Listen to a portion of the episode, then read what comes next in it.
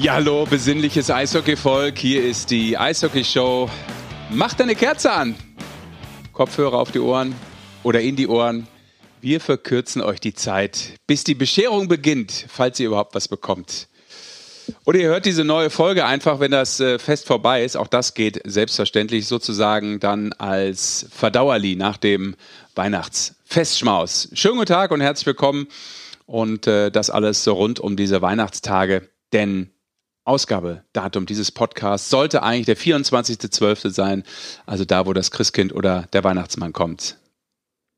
Meine beiden Weihnachtsmänner sind hier im Podcaststudio, Rick Goldmann und Basti Schwele. Schönen guten Tag. Schönen guten Tag. Schönen guten Tag, Sesh. Da wo?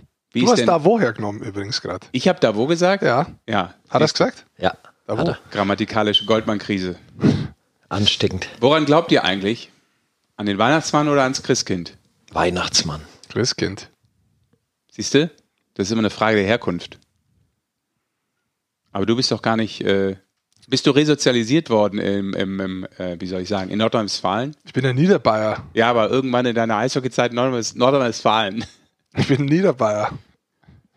Okay. Das ist auch der Entwicklungsschritt. Das war's.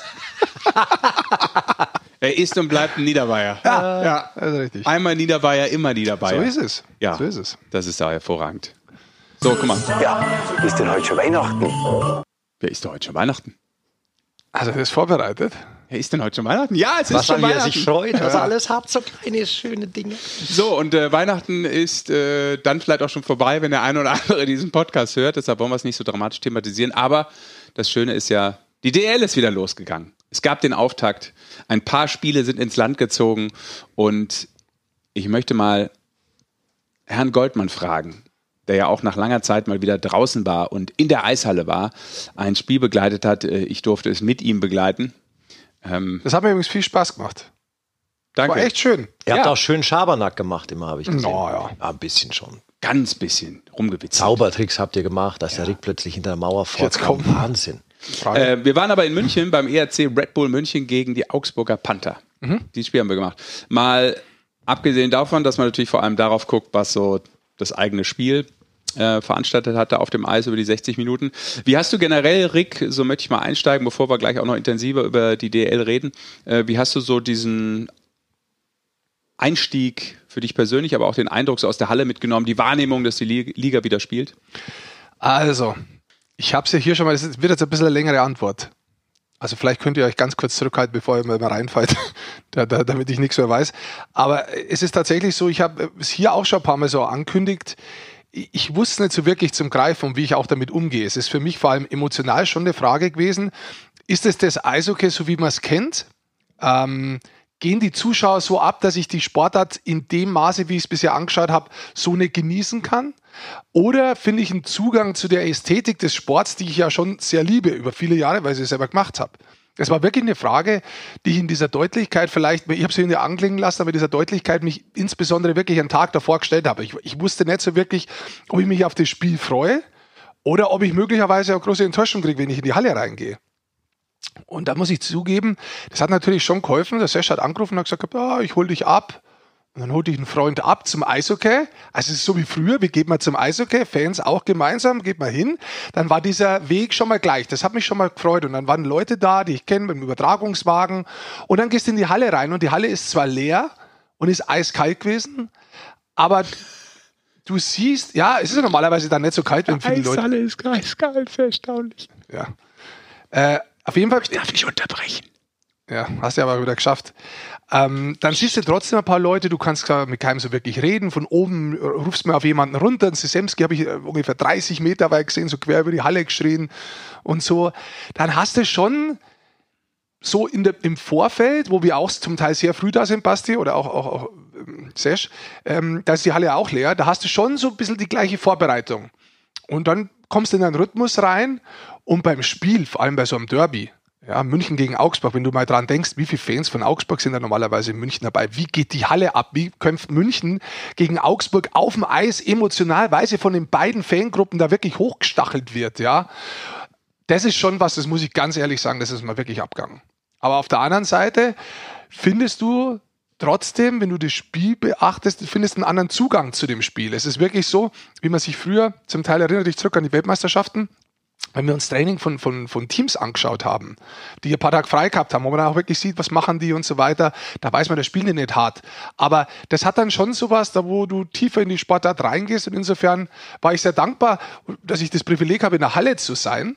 Ja, ähm, bei Düsseldorf Köln, das ich mir angeschaut habe, zum Beispiel, das erste Spiel, da ist es mir gar nicht so aufgefallen, weil ich den Ton relativ leise gehabt habe, weil noch Leute, also ich nicht allein war, ich wollte jetzt da nicht alles beschallen daheim. Ähm, da ist es mir nicht so aufgefallen, weil da bist du viel auf dem Spiel, aber wenn du selber in der Halle bist, geht es mir schon ab, aber es hat mir trotzdem, wenn ich ehrlich bin, sehr viel Spaß gemacht, das erste Spiel zu machen. Ja, äh, das mit den Fans ist natürlich ein Thema, diese Stimmung, diese Atmosphäre. Äh, in der Halle erlebst du es ja anders als am Bildschirm. Und ja. mir kam auch letztens die Frage, ähm, oder zu mir, wurde mir zugetragen, sag mal, wie macht ihr denn das beim Fernsehen? Was tut ihr denn da von äh, Magenta Sport, dass das äh, möglichst authentisch ist, so ungefähr? Und sage ich, ja, das ist natürlich irgendwann mal begrenzt. Also du versuchst so viele Kameras da reinzuhauen, wie gerade irgendwie möglich durchs Hygienekonzept und überhaupt so viele Menschen dahin zu bringen, dass du es auch interviewmäßig vielleicht noch so rüberbringst, dass der Zuschauer, der Fan draußen möglichst wenig vermisst und möglichst viel mitbekommt, weil er jetzt nicht in der Halle ist. Aber ich finde, es ist ja auch immer eine Frage, was macht die Halle selber oder was ja. macht der Verein? Das ist auch mhm. ganz wichtiger, wichtiger Punkt, weil äh, ich habe das schon gehört von Kollegen, äh, die bei einer anderen Sportart unterwegs waren, äh, wo in der Halle gar nichts gemacht wurde, noch nicht mal Musik. Und dann hast du natürlich einen kompletten Totentanz da und dann wirkt es nicht wie ein professionelles Ligaspiel von welcher Liga auch immer. Ja. Und deshalb ist eben auch da der Verein beziehungsweise die Hallenregie mit allen drum dran so ein bisschen in der Pflicht, dass das trotzdem dann noch wirkt wie ein ganz normales Spiel, auch wenn außenrum kein Mensch sitzt. In München, glaube ich, war sogar so eine Akustikmatte dauernd drüber gegen. Genau. Ja, ja, also da, da muss man auch mal genau aufpassen. Hab das, ich jetzt das hört man tatsächlich gar nicht so, wenn, wenn du drin arbeitest oder so. Ich war auch beim Magenta Sport Cup drin ähm, im Halbfinale das ist da, das kriegst du aber irgendwann gar nicht mehr mit. Ja, genau. Ja, ist nicht dramatisch auffällig, genau. Ja. Mhm. Aber bringt wohl einen anderen Geräuschpegel. Aber genau. äh, mir geht es immer zurück, wenn ich sage, was ist für mich Sport? Und da bin ich ganz ehrlich, Sport sind für mich Emotionen. Das ist Emotion pur. Emotion und Unterhaltung ist für mich Sport. Ja? Deswegen gehe ich eigentlich zum Live-Event. Deswegen ist so eine Eishockey-Weltmeisterschaft so grandios, mit so vielen unterschiedlichen Fans aus so vielen ja. Ländern, mit so vielen Teams eigentlich in der, normal, in der, normalen Welt zuvor, früher, wenn sich die da alle treffen und dieses Erlebnis da im Vordergrund steht und dann Spitzensport dazu kommt, ja, diese, was den Sport auszeichnet. Und diese Emotionalität wird nochmal getragen, erster Linie von den Rängen. Ja, und das fehlt einfach. Und wenn ich hinschaue, ja, es geht los, Champions League, Fußball ja, die haben überragend gespielt. Also die Spiel selber war auf allerhöchstem Niveau. Aber es fehlt 50 Prozent, wenn ich ganz ehrlich bin, für mich persönlich. Jetzt, wenn ich mir Skispringen anschaue, da ist es das Gleiche. Für mich persönlich. Es fehlt mir viel.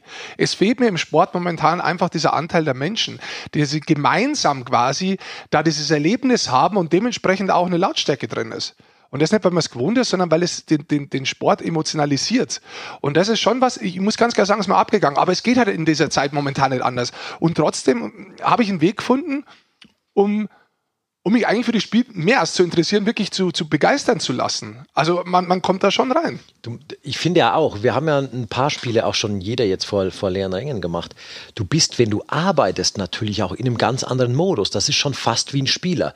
Dass du ja wirklich nur fokussiert bist mit so einer, einer Art Scheuklappen irgendwann auf dieses Spiel und da drin bist und wirklich die Welt um dich herum tatsächlich auch so ein bisschen vergisst. Das merkst du da natürlich extrem. Das merkst du in einem, in Anführungszeichen, normalen Spiel natürlich nicht, wenn du diese Kulisse hast. Mhm. Da, aber wenn's, weil du alles bewusster irgendwie auch wahrnimmst, natürlich, dadurch, dass der, der Fokus nur auf diesem Spiel liegt, hast du wirklich, merkst du für dich selber, dass du da so tief drin bist, dass ja. du hin und wieder deine Außenwelt überhaupt nicht mehr wahrnimmst. Ja, so schaue ich dann auch zum Teil daheim Eishockey an, wenn ich mir auf Magenta Sport anschaue. Ja, weil ich dann wirklich auch schaue, Vorbereitung Köln zum Beispiel im ersten Spiel, okay, Matsumoto zum Beispiel letztes Jahr, ein Spieler, der Top-Chancen gehabt hat, aber die Dinge irgendwo nicht reinbracht hat. Und bei Uwe ja. Krupp, als der dann da war, war es eigentlich noch krasser, weil er hat wirklich super gespielt. Und der hat ja Teile verzogen, wo du sagst, wenn es den dreimal hinstellt, haut das eigentlich viermal rein, aber er hat es fünfmal daneben geschossen. Ja. So, und dann schaust du natürlich tiefer da rein. Was macht der Edwards? Ich bleibe jetzt mal bei Köln, weil ich das Spiel gesehen habe. Ja. Was macht der Edwards da in Überzahl? Hat über Jahre hinweg brutal gepunktet in der Liga. Welche Rolle kriegt er da? Spielt er da das Gleiche? Ist er erfolgreich schon? Ja, kann man schon mal vorausgreifen. Vier Assists gemacht, ja. Und Matsumoto inzwischen mit vier Toren. Deswegen ist auch der Unterschied, mhm. mal ganz kurz reinzugehen warum Köln jetzt in diesen ersten zwei Spielen äh, äh, punktet und warum es gut läuft, weil das sind absolute Schlüsselspieler, genauso wie Freddy Tiffes, die jetzt gleich am Anfang produzieren, die reingehen und produzieren. Und das ist übrigens total wichtig für Köln selber, dass genau diese Schlüsselspieler auch wirklich funktionieren, weil das war ein großes Manko letztes Jahr in der Saison bei Köln. Weißt du ja selber als Spieler auch, wenn du, ja. je nachdem, wie du in eine Saison rein startest, und für Spieler ist es so wichtig, auch wenn es immer heißt, du kannst gut spielen ohne Punkte, aber für solche Spieler, gerade für so einen Matsumoto, ist es wichtig, dass du von Anfang an triffst, dann kriegst ja. du den Flow. Ja. Wir können ja auch gleich noch ein bisschen mehr abtauchen, auch nochmal ähm, über eine Mannschaft im Speziellen sprechen in der deutschen Eishockeyliga, aber wir müssen uns natürlich auch gleich noch um unser Weihnachtsprojekt kümmern. Wo steckt Felix Schütz? Der nächste Anruf, der nächste Versuch, heute hier in dieser Ausgabe und wir sind guter Dinge. Es muss klappen, weil es muss ja klappen, so wenn der Weihnachtsmann kommt, dann kommt auch der Schütz irgendwann. Also das muss ja miteinander verbunden sein. Von da bin ich jetzt guter Dinge, aber wir wollen Bevor wir das machen.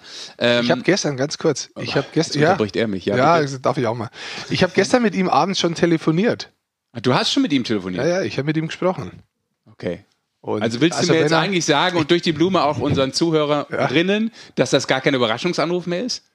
Heute ist es kein Überraschungsanruf, weil ähm, der Fahrt raus aus der Geschichte. Das ist ja wenn so er heute Downer. jetzt nimmt er ihm den so Traum von Weihnachten. Ja. So ein Downer. Jetzt nimmst du um Sash die, ja, ich den mich Zauber bemüht, der Weihnacht. Ich habe mich aber bemüht, dass er endlich an Sash Telefonnummer rangeht. Deswegen habe ich gestern mit ihm telefoniert.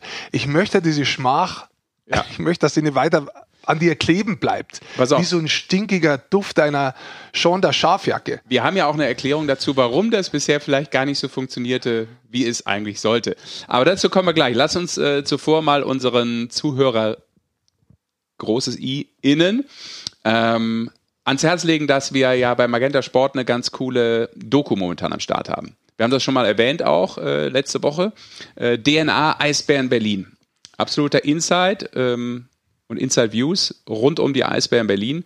Also was macht dieses Team, was macht diese Mannschaft und diese, diese, dieses, diesen Verein, diese Legacy eigentlich aus? Gehe ich noch tiefer bei den Wörtern, wo ich vorher geblieben sind. Was ist für mich Sport, habe ich gerade gesagt gehabt, Emotionalität, das ist ein emotionaler Film. Das ist Emotionalität pur. Geschrieben über die Geschichte hinweg mit einzelnen Charakteren und mit wunderschönen Bildern. Ja, das ist, das ist es, was es eigentlich ist. Das ist ganz viel, was ich vorher eigentlich gemeint gehabt habe, jetzt auf einen Club äh, äh, runterbrochen. Schön montiert, zusammengebastelt von dem Mann, den wir mal ganz kurz anrufen. Wir rufen ihn an, der macht auch den Podcast, äh, den Abteilung Basketball bei, bei genau. Sport. Alex Dechand, ein hervorragender Filmemacher, tatsächlich. Ja, Sport. Podcaster ist er nicht so gut, das ist er, eher unterdurchschnittlich. Das ist egal, aber das ist ein hervorragender Filmemacher und Autor ja. tatsächlich ähm, äh, und das unabhängig vom Basketball, wollte ich nur sagen. Also der kann Absolut. viele Sportarten. Ich wollte ihn nur anpissen ein bisschen, weißt ich wollte ihn ein bisschen so in Ich weiß, du willst bringen. ihn ja immer ein bisschen anstacheln. Vor ja. allem, weil er das jetzt nicht hört. Das hört er Och, dann erst Aber warum rufst du denn nicht an? Soll ich mal wählen? Ja. Ruf ihn doch mal an. Soweit ich weiß, bereiten die jetzt gerade äh, so semi-professionell den äh, Podcast Abteilung Basketball vor. Und ähm, man muss in erster Linie eigentlich schon sagen, dass der Alex Dechand immer sehr bemüht ist in seinem Podcast, aber weißt du, er ist bemüht, ja. Ja, ja. er war stets halt, bemüht. Es ist Bemühung, da ist es ihm natürlich in dem Eishockey film Pass auf nicht, dass der schon dran ist. gelungen. Nicht, Guck mal, zehn Sekunden ist. läuft die Verbindung Und der schon. hört uns Nein. schon. Nee, scheiße. Nein. You are a hater. Alex, guten Tag, schönen guten Tag. habe ich schon gehört. Hey, grüß euch. Hey. Super, dass du dabei bist kurz. Ähm, wir haben ja gerade schon ein bisschen abgelästert, aber heute ist Payback-Time, das weißt du, ne? Also wenn ich spreche, ich hoffe, du hast deine Stimme geölt, heute musst du singen. oh Gott, oh Gott, oh Gott. Das will ich euch allen nicht antun und auch nicht euren Zuhörern. Nein, äh, wir haben gerade schon äh, ganz kurz angekündigt, dass äh, Magenta Sport momentan äh, eine klasse Reportage-Doku äh, auf der Plattform liegen hat mit den äh, Eisbären Berlin, die DNA. Du bist der Producer, der Creator, Du bist ja Menschmaschine, von daher hast du eigentlich alles gemacht. ähm, nimm uns mal ein bisschen mit, nimm mal unsere Eishockey-Fans mit, die das jetzt hören. Was bekommen wir zu sehen? Wir haben gerade schon so ein bisschen ähm, unsere Eindrücke geschildert, aber was ist so deine Grundidee gewesen, die Herangehensweise und was bekommt der Fan zu sehen? Ja, also die Herangehensweise war einerseits eine Doku zu machen, die sich mit dem aktuellen Team der Eisbären Berlin beschäftigt. Ähm, das heißt, wir waren im Februar 2020 da, kurz vor dem Lockdown. Und äh, die Eisbären waren ja relativ erfolgreich letzte Saison. Und das war der eine Ansatz zu sagen, okay, ähm, wir begleiten das Team. Gleichzeitig wollten wir aber mit dieser neuen, mit diesem neuen Format oder dieser Marke ähm, DNA auch die DNA eines solchen Clubs eben zeigen. Und nachdem die Eisbären Berlin eine sehr reichhaltige Historie haben, wie ihr bestimmt wisst, mit ähm, den Ursprüngen als äh, Dynamo Berlin oder EAC Dynamo Berlin ähm, in der DDR noch in der kleinsten Liga der Welt, als sie die äh, zu zweit mit Weißwasser äh, diese ewigen Derbys gespielt haben und dann eben diese Metamorphose von diesem Ostclub zum äh, Anschütz owned, wie sagt man auf Deutsch? Helft mir. Also Anschütz hat ja dann den Club gekauft, 99, und ähm, diese Geschichte inklusive dieses Umzugs auch vom Wellblechpalast ähm, in die jetzt Mercedes-Benz Arena ist halt auch Teil dieser Club-DNA und all das kommt da drin vor und das wollten wir eben auch zeigen. Und dazu noch die, diese Fankultur, diese spezielle. Und das war halt der, der Ansatz, da diese drei, vor allem drei Hauptstränge sind es dann insgesamt, äh, die zu zeigen. Alex, wie schwer war es denn? Denn äh, das ist ja ein Mammutprojekt, das, mit dem man sich natürlich auch lange auseinandersetzt, in dem Planung steckt, in dem äh, ein redaktioneller Hintergrund und alles steckt. Und plötzlich kam dann Corona mitten in die Dreharbeiten. Wie hast du das gemanagt? Ja, das war in der Tat eine sehr lange Vorbereitung, war nötig, auch sehr viel Vorrecherche. Ähm, ich hatte da sehr gute Unterstützung auch äh, in Person von Daniel Goldstein bei den Eisbären Berlin. Ähm, wir haben da sehr viel vorbesprochen und natürlich auch vorrecherchiert, so gut es halt ging. Aber ähm, du brauchst natürlich so ein bisschen die Unterstützung des Teams. Die hatte ich da von, von Anfang an auch. Und überhaupt mal zu verstehen, welche Tragweite das hat, das hat eigentlich ähm, schon auch ein bisschen gedauert, weil äh, man wusste ja, okay, äh, ersten drei Titel waren alle noch im Wellblechpalast, aber welche Historie da, damit einhergeht und auch wie die das Verhältnis des Clubs äh, zu den Fans aktuell ist, weil da gab es natürlich auch schon sehr viel, ich sage mal, naja, als Mikrothema würde ich es jetzt nicht bezeichnen, aber dieses Verhältnis Clubs, äh, des Clubs zu den Fans, das mal zu verstehen, weil traditionell ist das eigentlich ein relativ gutes, das sagt auch äh, Andreas Ferchow, ein, äh, der, der in meinem Film sehr prominent spricht, ein, ein Mitglied der Eis Berliner 2005, so heißt sein Fanclub. Ähm, gleichzeitig gibt es da aber natürlich schon auch sehr viel Reibung und auch gerade jetzt aktuell. Deswegen diese Momentaufnahme im Februar 2020 war natürlich eine komplett andere als jetzt. Das muss man auch dazu sagen. Also das ist, ähm, ist halt diese Zeit damals gewesen. Da lief es sehr gut beim Team. Da war, das war alles sehr harmonisch. Die hatten ein bisschen äh, Stress auch, weil da gab es dieses Fanbogen-Bleib-Thema. Da will ich jetzt gar nicht zu tief gehen. Das kannst du aber in so einem Film, glaube ich, nicht darstellen, weil wir wir schon wollten, dass das trotz allem auch ein Film ist, den sich auch ein Eishockey-Fan anschauen will und jetzt vielleicht nicht nur ein Eisbären Berlin-Fan. Das ist, ähm, weiß nicht, ob uns das gelungen ist, ähm, aber ich hoffe es zumindest. Also ich, ich habe mir das angeschaut. Äh, ich finde diese Bilder beeindruckend, äh, die Machart äh, hervorragend. Und wir haben gerade über ein interessantes Thema am Anfang gesprochen. Wenn du momentan in der Halle drin bist und was Sport für mich ausmacht, ist die Emotion, Emotionalität. Mhm. Das ist Sport für mich eigentlich. Und ich finde, das kommt in diesem Film, diese Emotionalität, zum Teil durch Historie, aber zum Teil eben auch durch die Art und Weise im Jetzt. Das kommt hervorragend rüber. War dir das auch wichtig, dass es ein emotionsgeladener Film ist? Ja, schon. Also das vor allem, wir begleiten jetzt die DEL doch schon länger. Also ihr wart ja auch schon, schon alle dabei, als wir, als wir noch bei Servus TV produziert haben. Und wir hatten da noch das letzte Meisterjahr von, von den Eisbären drin und entsprechend oft waren wir in der damaligen O2 World. Und was mir irgendwie so nie aus dem Kopf gegangen ist, ist, dass die schreien immer Dynamo und Dynamo. Sie haben diese Tormusik, sie haben diesen Dauersupport. Und da habe ich mir gedacht, ja, das ist, ist schon sehr speziell auch. Also dieser emotionale Zugang zu den Fans, ähm, diese Fankultur, die ist jetzt nicht einmalig in der DL. Also, also gerade die Adler Mannheim als Rivale spielen ja auch eine Rolle in dem Film, weil du brauchst ja tatsächlich auch immer einen quasi einen Antagonisten und die haben ja auch, auch Fälle sagt das ja wortwörtlich, dass die auch eine super Fankultur haben.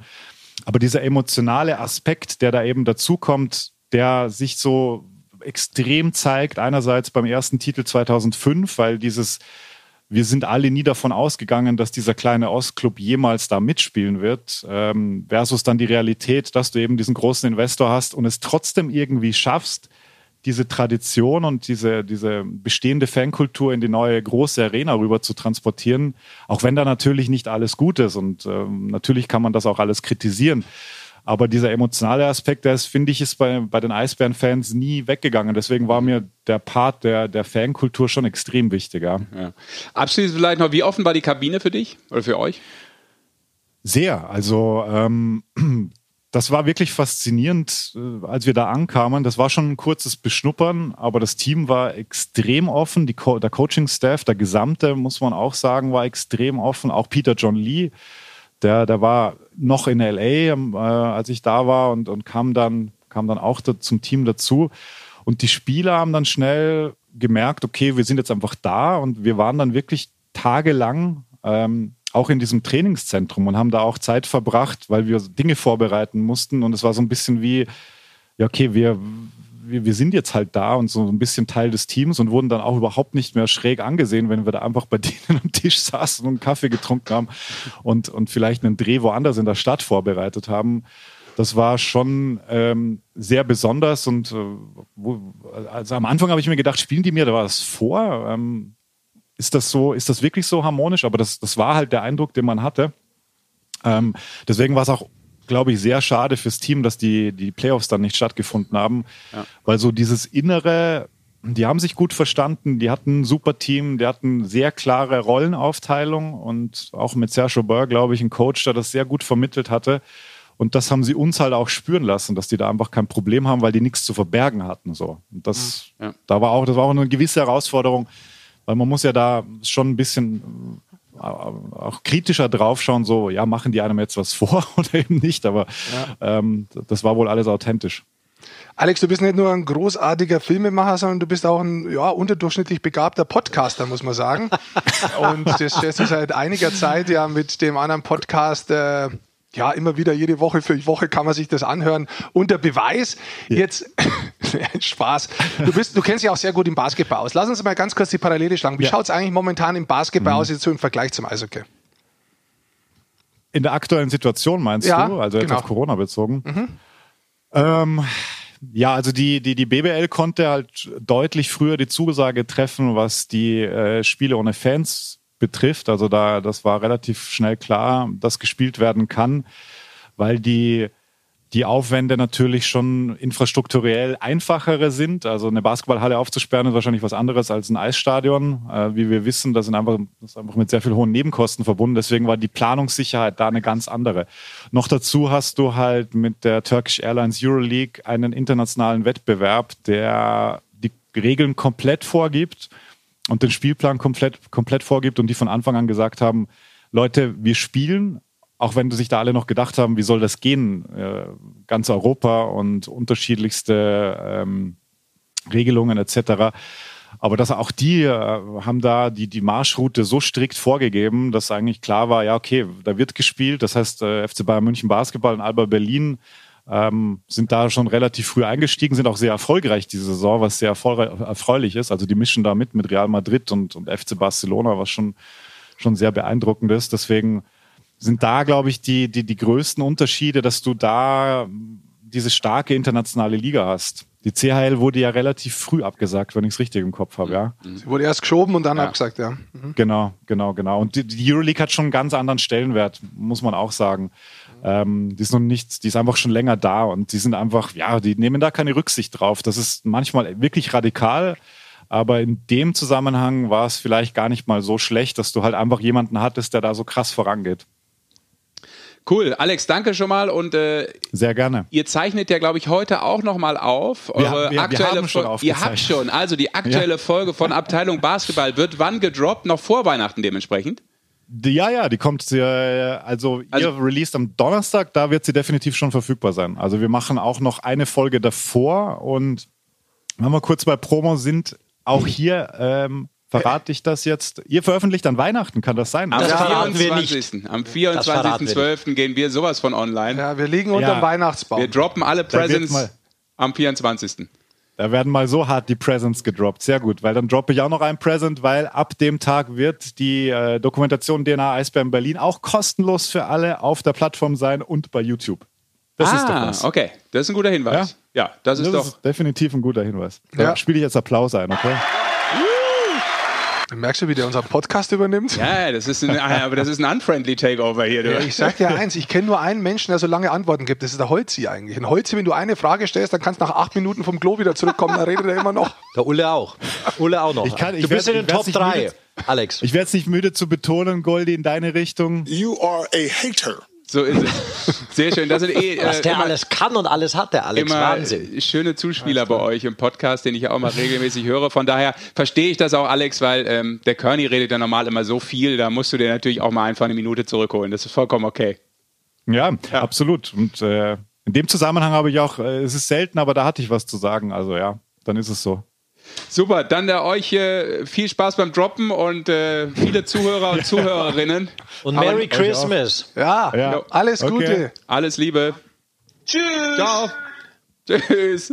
Okay, das ist noch ein guter Da Hinweis, dass hängst das du noch auch hinterher mit diesen Einspielern for hier. free ist. Ja, das stimmt. Aber ähm, der hat ja auch da, wie sagt man, Soundboards, Launchpads, Dashboards, was der da alles hat. Ja. Also Das, äh, Shoutout würde ich sagen. Es ist ein äh, sehr guter, was du schon gesagt hast, im Bereich Filmemacher, aber er ist natürlich auch totaler Basketball-Freak und echt ein Insider. Also er kennt sich einfach richtig gut aus in dieser Sportart und äh, hat äh, auch die Qualität im Podcast, echt immer gute Zuspieler zu liefern. Das ist sehr unterhaltsam, wenn man dazu Der hört. ist ja auch technisch versiert und er hat Podcasts sehr, sehr früh schon lieb gehabt. Das könnte ich alle hinterher schießen, im Gegensatz zu hat keiner lieb. Nein, komm, jetzt ist er nicht mehr dran, das ist doch gemein. Es ist, ich mag ihn, er ist ein guter Freund. Also für alle, die sich draußen fragen, warum, redet man mit anderen Menschen so, weil wir sehr gut befreundet Genau, sind. Wahnsinn. Das ist der Grund. Äh, Er erzählt nur von Freunden heute. Ein Freund hat ihn abgeholt und zum Spiel München gegen Augsburg Ja. gefahren. Ich frage mich, welcher Freund soll das gewesen sein? Der Sesh. Das war der Sesh. Okay, Sesh hat mich abgeholt. na gut. Sean. Jetzt ist Freund Alex Dechand hat sich ja oft schon mit uns auch über den Podcast austauscht. Ja. Ja, so ist es nämlich. So ist es, Leute. Wir ähm, machen mal ganz kurz weiter mit zwei äh, kleinen, aber feinen Themen, die wir noch mal kurz ansprechen wollten. Ähm, wir haben ja auch äh, uns eigentlich gefreut und freuen uns irgendwo immer noch, aber die U20-WM wird ja anlaufen. Also Ja. eigentlich, eigentlich ja nach Weihnachten direkt, also am ersten Feiertag, beziehungsweise von dem ersten in den zweiten hinein, in der Nacht quasi. Ich glaube, dann sagt man vom 25. auf den 26., wenn es um 0 Uhr kommt, oder? Sagt man, glaube Ja. ich. Ja. Also eigentlich ist es ja dann schon der 26. um 0 Uhr. Aber nicht, dass ihr dann erst am 27. guckt, sondern es ist der Du 25. hast, hattest es wirklich gut erklärt. Jetzt machst du es erst kompliziert. Und Deutschland gegen Finnland, das sollte der Start sein, aber da ist ja einiges passiert. Halleluja, äh, die AMU 20-Mannschaft und alle Verantwortlichen, ähm, da sind ähm, direkt nach der Ankunft ja drei positiv getestet worden, was halt. Nein, nein, das kam jetzt nachher. Du zeigst mir gerade die acht, das ist Ja. richtig, aber erstmal waren es diese drei. Das waren, glaube ich, die ersten drei positiven Tests. Obwohl ja alle äh, Spieler äh, kurioserweise negativ angereist sind. Äh, und daraufhin wurden dann, glaube ich, aufgrund der erneuten Vielzahl von Tests äh, 15, 15 Spieler in Quarantäne geschickt. Jetzt sind auch wieder schon ein paar auf freiem Fuß, wobei das ja immer sehr äh, groß angelegt ist, das Wort auf freiem Fuß, weil viel darf es ja nicht machen. Aber äh, zehn Personen vom DEB-Staff sind äh, seit dem 18. wieder freigetestet. Ich glaube, darunter sind sechs Spieler. Ähm, und am Tag unseres Erscheinens sind doch alle eigentlich wieder aus der Quarantäne raus. Also wenn dann alle Tests wieder negativ sind, Das das, ist ist immer die geplant, Schwierigkeit. genau. genau, das ist der Plan, sodass man eben dann an diesem 25. Äh, Richtung 26. gegen Finnland spielen könnte. Aber Na, das ist also eine auch- unglaublich verrückte Situation. Also es sind ein paar Sachen dabei, die würde ich jetzt nicht ganz hundertprozentig so sagen. Also da gibt es auch durchaus noch, das ist nicht klar, ob die wirklich alle rauskommen. Nein, Ja. ich sage, am Ja, Tag ja. des Erscheins wäre das möglich, wenn alle negativ Richtig, sind. richtig. Aber lass mir, Zusatz. Lass mir noch eins dazu sagen, äh, wo, wo natürlich drüber nachgedacht wird, weil die Spieler nicht trainieren konnten. Und äh, es hat nur eigentlich noch ein paar Schweden getroffen. Mhm. Alle anderen Teams hatten kein Problem äh, mit dem Ganzen bisher, mit positive Tests. Also jetzt bei der Anreise hat es keinen mehr gegeben. Bei der Anreise nicht. Keine Nation mehr. Ja, also die Deutschen sind jetzt echt lang rausgenommen worden. Ja, Ja. die zwar auf dem, auf dem Zimmer was machen, aber so nichts machen konnten. Deswegen überlegt die IHF tatsächlich, die Spieltage, deswegen wollte ich kurz Ja. rein, die Spieltage nach hinten zu schieben. Also das kann durchaus sein, dass es kurzfristig noch eine Verschiebung gibt von dem 25. oder 26. Dezember nach hinten. Das wären dann allerdings sehr, sehr viele Spiele in sehr, sehr kurzer Zeit. Aber das wird momentan angedacht, dass es zumindest die Möglichkeit gibt, für Deutschland irgendwie ein Training gemeinsam zu haben. Aber es ist nicht alles hundertprozentig, das habe ich bloß gehört aus IHF-Kreisen. Ja. Was aber insgesamt ja, äh, ob du jetzt auch vielleicht ein paar Tage das dann nach hinten verschieben kannst und du sportlich bessere Möglichkeit bekommst, überhaupt das erste Spiel zu spielen. Aber das ist ja unglaublich. Da hat man so viel rein investiert mit Vorbereitung und mit Hygienekonzept und dann passiert es irgendwie trotzdem. So ist es nun mal halt in diesen Tagen. Aber zum Glück, so wie man gehört hat, ja auch äh, von den Verantwortlichen äh, in, in Kanada, hat keiner jetzt dramatische Symptome. Also ist alles eher mild verlaufen bisher. Toi, toi, toi. Knock on wood. Äh, aber sportlich was für eine Aufgabe, was für eine Mammutaufgabe. Also, du hast dich eigentlich perfekt vorbereitet mit dem Trainingslager und möglicherweise fängst du da ja, bei Null an. Weil du auch gesundheitlich nicht genau weißt, wie, wie nimmt mich das überhaupt mit. Ne? Also, kannst du nicht sofort äh, 100% auf dem Eis wiedergeben, wenn du eigentlich gar nicht genau weißt, was ist da los. Natürlich werden die alle nochmal extrem untersucht von, von den äh, dortigen Ärzten, aber pff, das ist äh, eine schwere Situation für, für den deutschen Eishockey-Bund. Definitiv. Leider. So schaut's aus. Aber wenn du gerade drüben bist, dann können wir auch ganz äh, kurz drüben bleiben. NHL hat bekannt gegeben, dass die Saison startet am 13. Januar. Und äh, es wird eine verkürzte Saison sein mit 56 Spielen. Am 8. Mai soll es vorbei sein. Interessant in dem Zusammenhang, das normale Trainingscamp wird am 3. Januar starten. Das heißt, die haben tatsächlich zehn Tage. Es wird keine Vorbereitungsspiele geben. Die treffen sich zehn Tage, trainieren gemeinsam und dann geht's eiskalt los. Ja, geht auch. Aber wir wissen ja sowieso, und Rick, du weißt das auch, du warst drüben, dass Vorbereitung jetzt nicht äh, so groß geschrieben wird, tatsächlich in Nordamerika bei den, in den Ligen. Ja, zehn Tage. Aber zehn Tage ist natürlich ist ein hartes Ding, ohne Vorbereitung. Es entfallen natürlich auch diese, da gab es ja nicht nur immer dieses Camp, in dem sich alle treffen, um sich dann auf die Saison so vorzubereiten. Da gab es auch Development Camps, dann gab es äh, für Nachwuchsspieler, die da nochmal extra eingeladen wurden, um sich zu zeigen, äh, Camp um Camp um Camp, bis man dann äh, in dieses Camp kam, das dann der NHL-Kader sein sollte tatsächlich. Das ist echt ein kurzes Teil. Es gibt sicher ein paar Vorteile für europäische Spieler, wie jetzt auch Herr Bergmann, Michaelis, äh, die deutschen Spieler, die jetzt auch hier gespielt haben, die jetzt wieder rüber sind, Dominik Kahun, mhm. die da schon so ein bisschen in der Saison natürlich äh, drin standen. Ja, definitiv auch spannend. Was ich sehr, sehr spannend finde drüben, wie das sein wird, es wird unterschiedliche Divisionen geben. Weil Kanada momentan, die kanadischen Clubs dürfen nicht in die USA einreisen und deswegen gibt es eine komplette äh, kanadische Konferenz. Da sind alle kanadischen Clubs drin, Calgary, Edmonton, Montreal, Ottawa, Toronto, Vancouver und Winnipeg. Also da ist ja eh relativ viel Rivalität drin. Und jetzt treffen sich die natürlich noch viel mehr. Also, Dauerderby. Ja, tatsächlich. Das ist schon spannend. Das ist schon interessant. Ja. Und was das insgesamt mit dem Markt macht von Eishockey in Amerika, auch das wird spannend sein zu beobachten. Wenn wir schon da sind, dann äh, ja. kommen wir zu einer der größten Nachrichten im Übrigen, äh, die es zuletzt gab. Ja, die machen wir bei der 32. Minute. Ja. Hätten wir eigentlich auch vorher anfangen können. Aber wir steigern halt. Ja, hoch. stimmt. Lass mich mal von der NHL zurückkommen auf die U20, insofern, weil es dann doch mit der NHL zu tun hat. Jetzt guckt er mich an, was macht der denn jetzt für eine Kurve? Ich wollte nur mal ganz kurz erzählen, dass ähm, bei der U20 ja, dass Leon Dreisattel bei einem Teammeeting dabei war, mhm. virtuell natürlich. Und dass Tim Stützle wohl erzählt hat, und das fand ich eine ganz nette Geschichte, dass alle so total schüchtern gewesen sind und keiner irgendwie richtig Fragen hat stellen wollen, obwohl Leon genau dafür so da war, um mal zu sagen, Jungs, fragt mich mal alles, was ihr wollt. Äh, lustig, finde ich, wenn das dann so ist. Du bist der Nationalspieler, aber dann kommt auf einmal da kommt der MVP der, der NHL-Saison und es kommt der Sportler des Jahres in Deutschland dazu. Es kommt der hier, pass auf. Oh, das war falsch von mir eingespielt. Warte, nee, das habe ich nicht drauf. Okay, ich habe es versagt. Technisch versagt. Technisch hat er versagt. Und das auch noch, nachdem heute Alex Dech eine Podcast war. Krieg ich es nicht hin. Wundert euch nicht, das ist normal. Was soll ich sagen? Aber jetzt, lasst uns doch mal huldigen tatsächlich Sportler des Jahres in Deutschland. Über 1000 Journalisten haben mitgemacht, Sportjournalisten, und haben Leon Dreiseitel aus einer Mannschaftssportart zum Sportler des Jahres gewählt in Deutschland. Ein Eishockeyspieler. Ah, das ist hervorragend. Also ich meine, das ist ein herausragendes Jahr gewesen für ihn insgesamt. Also wenn es einen Gewinner gibt im Jahr 2020 insgesamt, ja. dann ist es definitiv Leon Dreiseitel, die Art und Weise. Wir haben ja schon gesagt, also ich finde die Auszeichnung natürlich drüben äh, noch viel interessanter, dass er da äh, MVP worden ist, dass er die meisten Punkte der Saison gemacht hat. Das ist mit 13 Punkte übrigens Vorsprung. Also das muss man auch immer wieder dazu sagen. Dass er natürlich in Deutschland dann die Anerkennung bekommt, ist absolut Zeit worden und ist absolut gerechtfertigt in diesem Jahr. Und es freut mich sehr, nicht nur für ihn persönlich, sondern auch für das deutsche Eishockey. Das dann wieder dadurch einfach, er ist das Aushängeschild Nummer eins. Wir sagen es immer wieder, das einfach durch ihn immer mehr Aufmerksamkeit äh, äh, auch bekommt. Ja, ich finde es auch super, dass ähm, man mal weggeht äh, von diesen klassischen Möglichkeiten, so einen Sportler des Jahres zu wählen. Das ist natürlich oft dann so, Olympiasieger werden es oft, ne, in diesen Jahren, wo diese Events dann stattfinden. Äh, aber normal ist es sehr viel dann ja auch immer Fußball. Da muss man erstmal sich als andere Sportart gegen wehren. Und es ist super, dass das Eishockey getroffen hat und vor allem natürlich jetzt Leon nach diesem, diesem Mega-Jahr. Und äh, dass es auch mal wieder ein Mannschaftssportler geschafft hat, eben aus dem Eishockey. Du hast das schon gesagt, Basti. Äh, 2011 war das Nowitzki, der erste ja. Mannschaftssportler, der Sportler des Jahres geworden ist, was schon total außergewöhnlich war, weil er damals mit den Mavs eben äh, den NBA-Titel gewonnen hat. Und jetzt hat ja Leon, weil es nicht ging, auch äh, die Meisterschaft ja noch gar nicht gewonnen.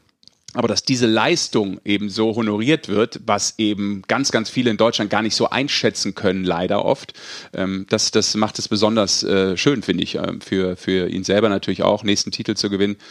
Aber ja, und Nowitzki übrigens auch noch Sportler des Jahrzehnts geworden, ähm, wir gerade bei Nowitzki sind, also Legende des Jahrzehnts dann auch.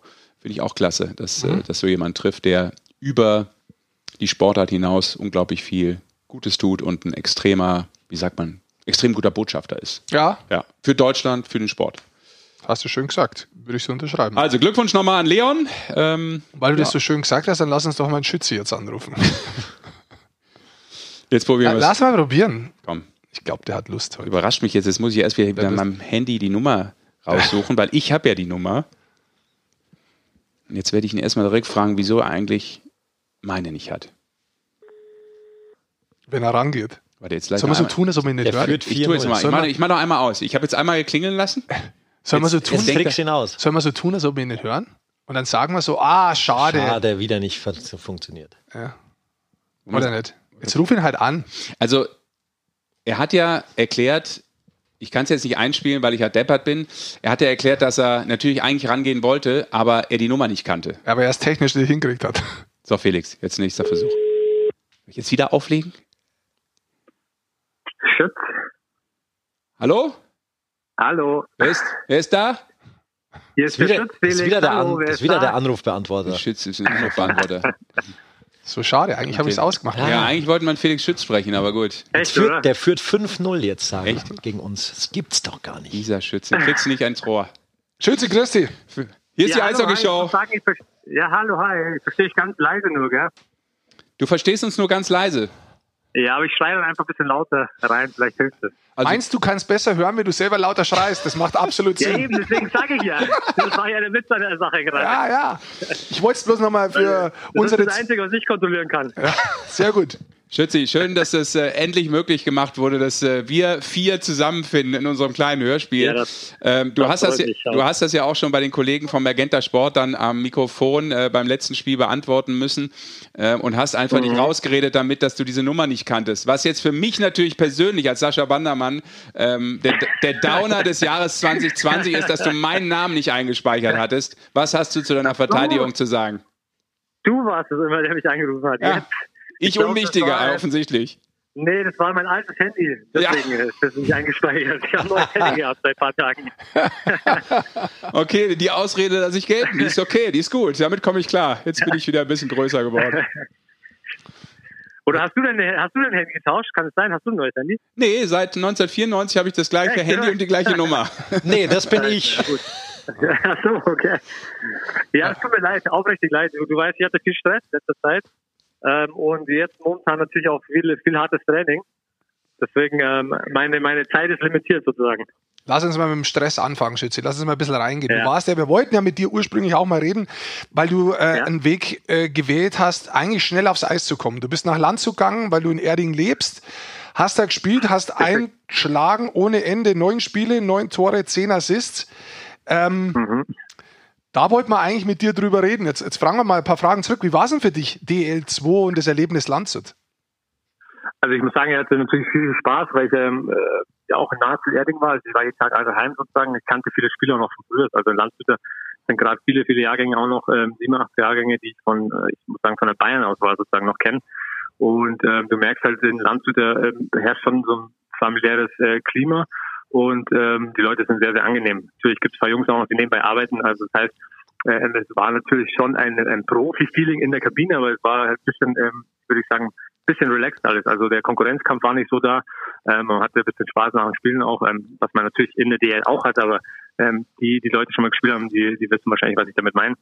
Ähm, und deswegen war es eine, eine tolle Zeit für mich. Und ähm, für mich war natürlich das Entscheidende, ähm, dadurch, dass das Corona ähm, so äh, plötzlich äh, letztes Jahr kam, also dieses Jahr im März sozusagen, ähm, und ich keinen Vertrag hatte, keinen aktuellen, war die Situation natürlich für mich anders als für Spieler, die in äh, Vertrag äh, gebunden sind sozusagen noch.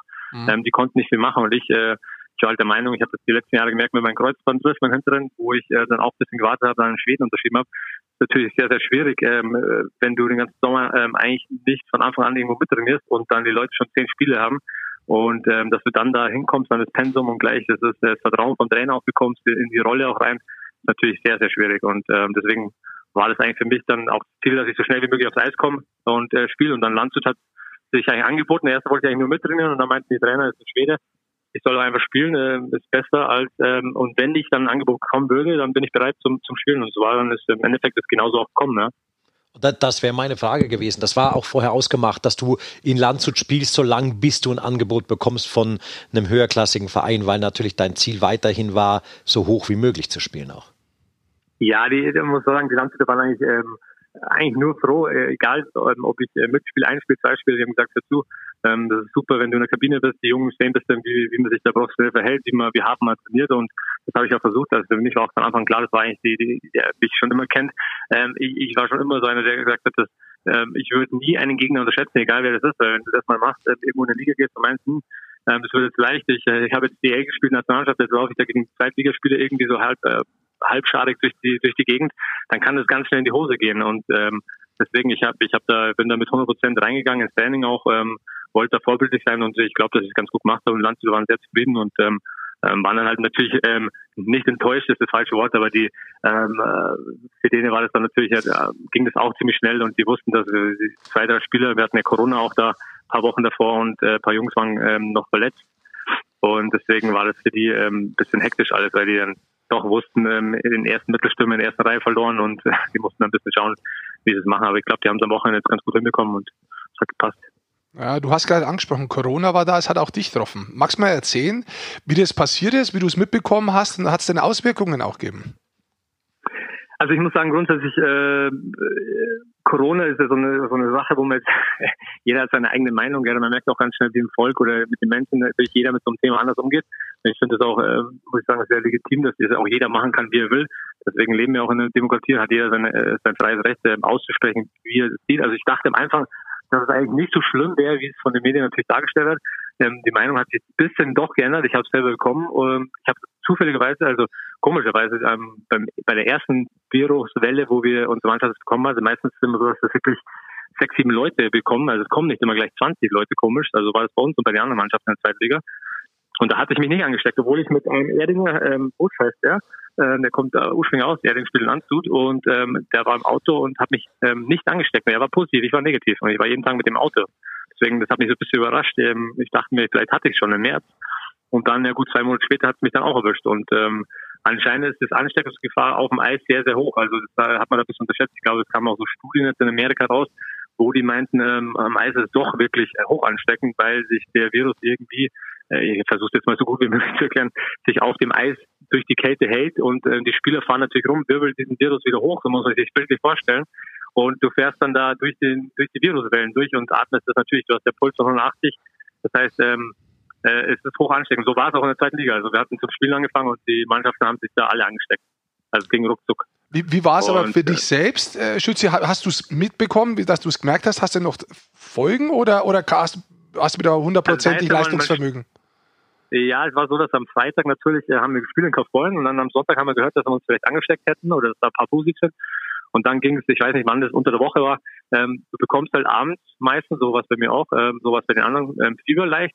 Das geht dann in die Nacht rein und ist dann auch ziemlich hoch, äh, 39, 40. Ich hatte 39, 40, 40 Grad Fieber mitten in der Nacht, glaube ich. Mhm. Und ähm, ja, dann hast du eine Nacht das Fieber, ich hatte Schüttelfrost, schwitzt natürlich. Ähm, und dann am nächsten Tag ist eigentlich das Fieber weg. Und dann, ich sage ja, ich war schon mal krank und ich war auch schon mal schlimmer krank als das. Aber was, was der Virus wirklich macht, ähm, muss ich sagen, er, er greift dann natürlich die Nervenbahnen an. Sag mal, also ähm, du hast, ich habe extreme Rückenschmerzen gehabt, also wirklich extreme Rückenschmerzen, die wie wenn die nicht weggehen würden für vier Tage. Äh, ich bin fast verrückt geworden und Kopfschmerzen auch extreme und ähm, habe dann auch ähm, Geschmacks- und Geruchssinn verloren nach dem sechsten Tag.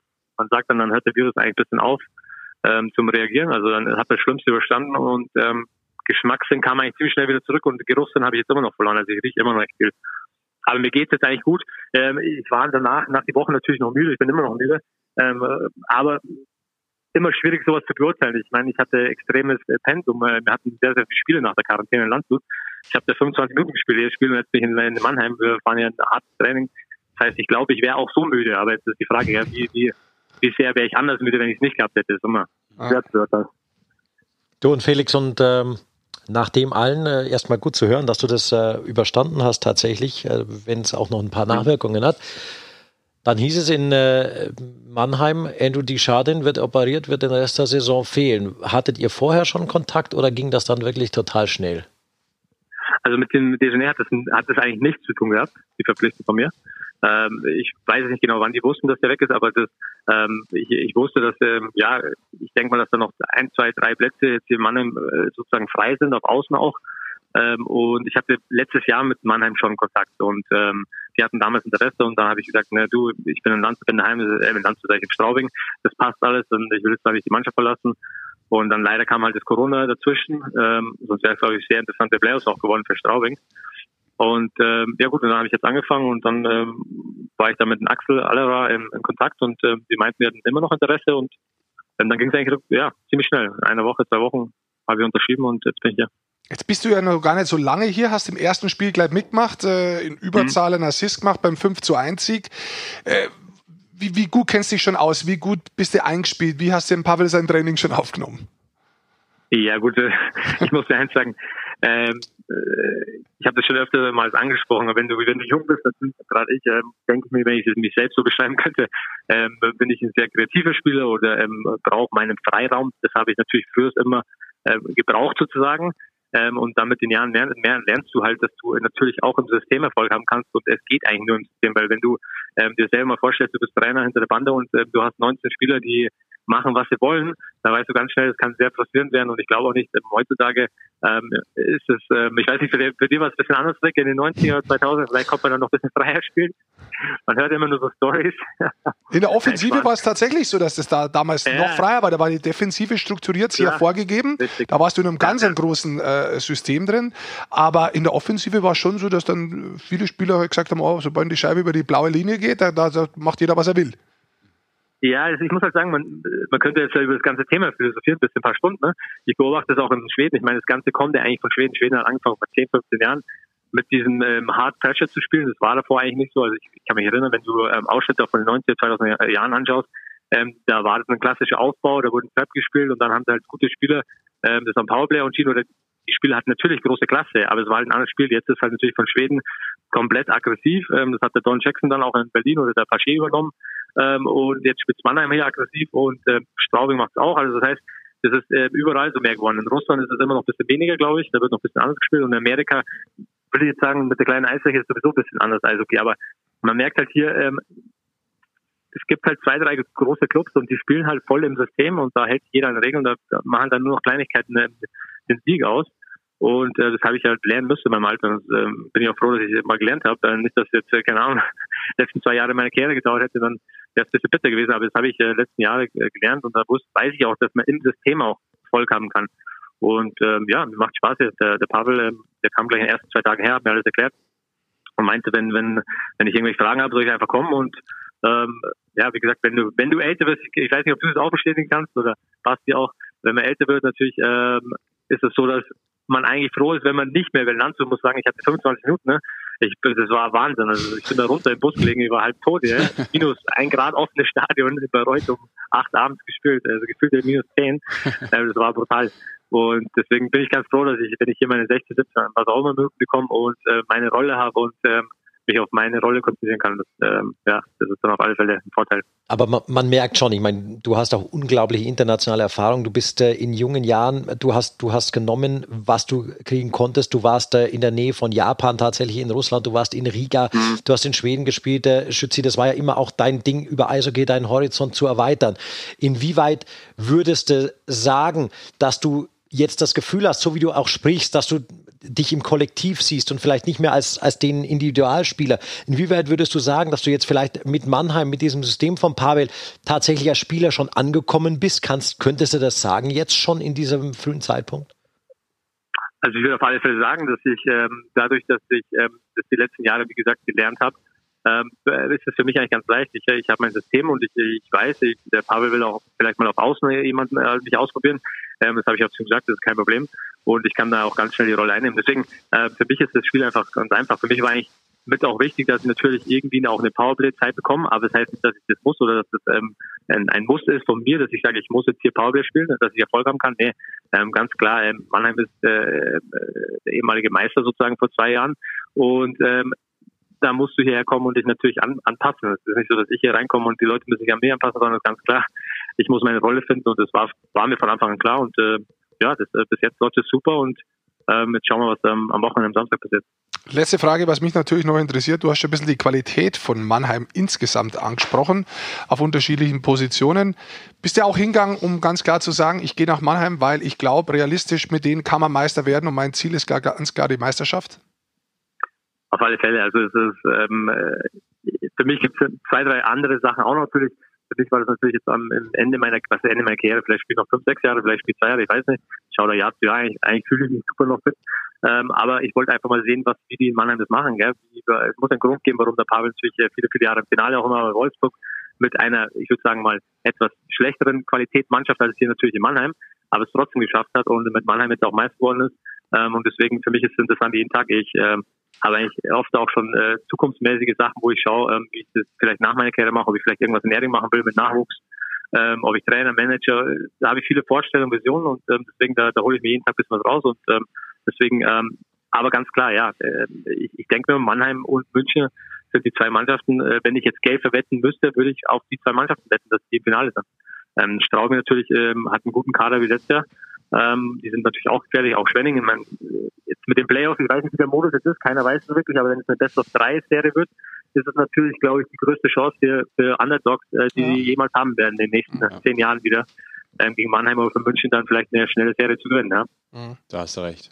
Und schön, dass wir die Chance hatten, heute wirklich mit dir zu reden. Es war uns ja, ein danke. Fest am Fest sozusagen. Danke, Schützi. Ich speichere die Nummer gleich. Genau, 01634832794. Genau, das ist die Nummer. Ja, äh, Sascha Bandermann. Ja, den kann ich doch. Den habe ich schon irgendwo gesehen. Oder, oder das mal irgendwo so in der Lobby. Oder war das spät abends um zwei in der Früh? Ja, ja. Beide, beides, wird, so. beides hat gestimmt. Ja.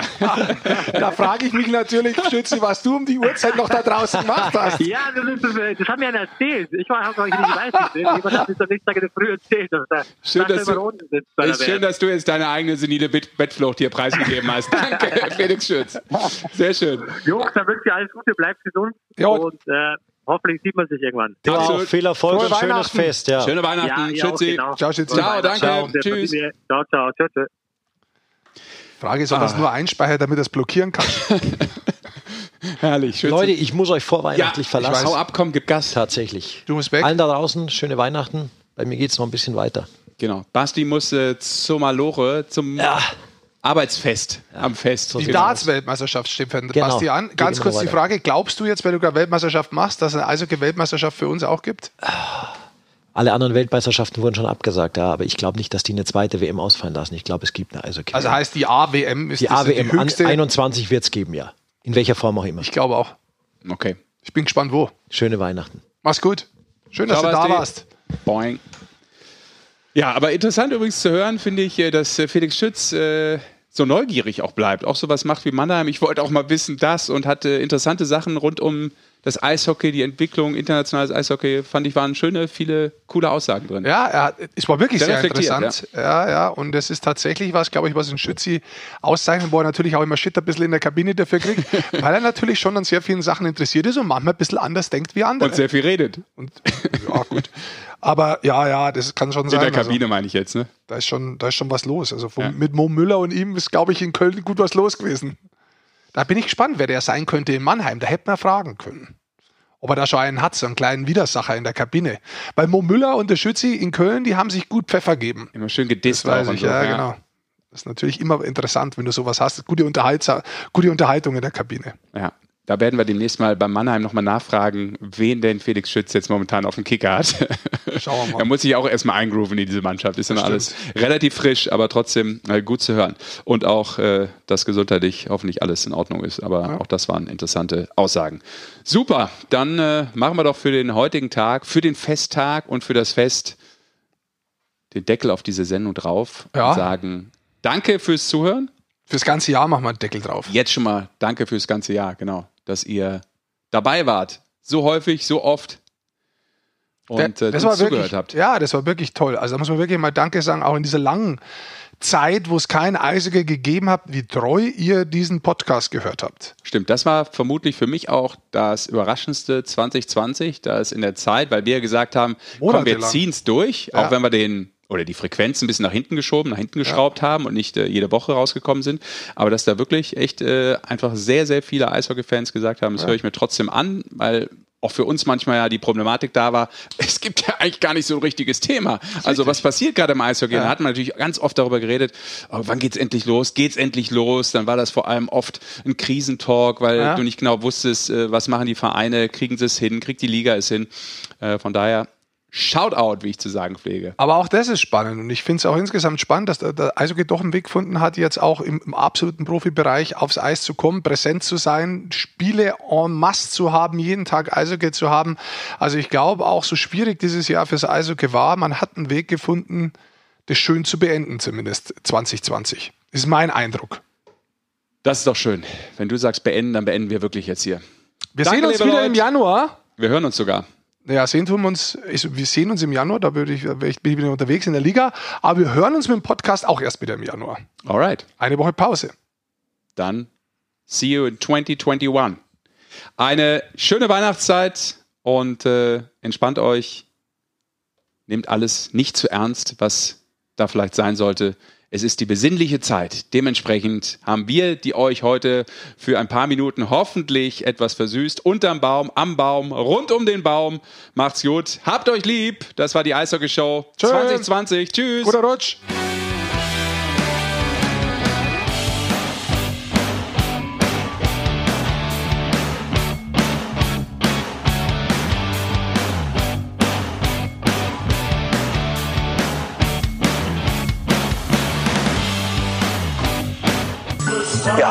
Ist denn heute schon Weihnachten?